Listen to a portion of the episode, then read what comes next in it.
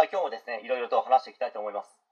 え今回はですね、広瀬さやさんが高校はどうすればいいのかと悩んでいた件について、パート1をですね、話していきたいと思います。まナーボーさんというですね、有名な配信者の方なんでしょうかね。まあ、自分はあまりそういったものは見ないので、まあ、正直ですね、ナーボーさんのことは初めて知りました。ま、そのナーボーさんとスカイプだと思うんですけど、広瀬さやさんが亡くなるですね、約3ヶ月ぐらい前でしょうか。広瀬さやさんらしい人物がですね、まあ、おそらく本人だと思いますけど、がですね、ナーボーさんに進路相談みたいな感じで相談してきたんですね。まあ、動画を見たい方はですね、YouTube でナーボーと入力し検索すればすぐ出てくると思います。もう46万回以上も再生されていますので、すぐに見つかると思います。まあ、その中で21分あたりに出てきた絵があるんですけど、まあ、これはもうですね、楽になりたいなという気持ちが心に現れた絵といいますか、それと詩の方もですね、深く傷ついた自分の心の中を表現した詩だなと思いですね、もう涙が出てしまいましたね。そして出席日数も足りなくて、内申点も低いので、まあ、学力でトップレベルの高校を目指すのか、まあ、それともですね、下の方の高校を目指すのかを悩んでいたんですけど、まあ、その前にですね、その悩みは嘘ではないと思いますけど、度が過ぎるいじめに対して助けてほしい、どうしたらいいのかというですね、助言をしてほしいという方が、本当に相談したかった内容ではないかと思うんですけどね。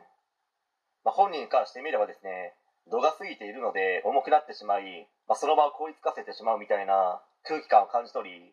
言いたいけどもなかなか言えないみたいな部分もあったのかもしれないです。それに本人はですねすごく優しくていいこと言う感じがとても伝わってきて何か迷惑をかけたくないとか、まあ、そういった思いもあったのかもしれないですね、まあ、それに話を聞いていてとても中学2年生の語彙とは思えなかったですし、まあ、自分も昔そうだったんですけど会話って語彙がないと言葉が詰まって出てこなくて話せないんですよ。そして語彙がないので同じことばかり話しているという感じになりああこの人勉強ができないんだなと思われてしまうんですね。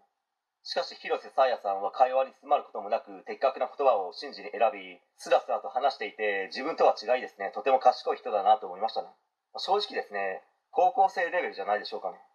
それとパスカルの三角形と言っていて最初に「あれ?」と中学数学でパスカルの三角形なんてあったかなと、まあ、理科なら圧力の計算のところでパスカルは出てきますけどパスカルの三角形って何と調べてみたらもう思いっきり高校数学でしたね、まあ、それは知らないはずだわと思ったのと同時にもう頭良すぎだろうとびっくりしてしまいました。本当に普通に勉強していれば普通にトップレベルの進学校に入れたのではないですかね。しかしですねその普通のことをさせてくれない人として腐りきった奴らがいたわけですけどね。パート2ではどのような高校選びがあるのかをですね、話していきたいと思います。はい。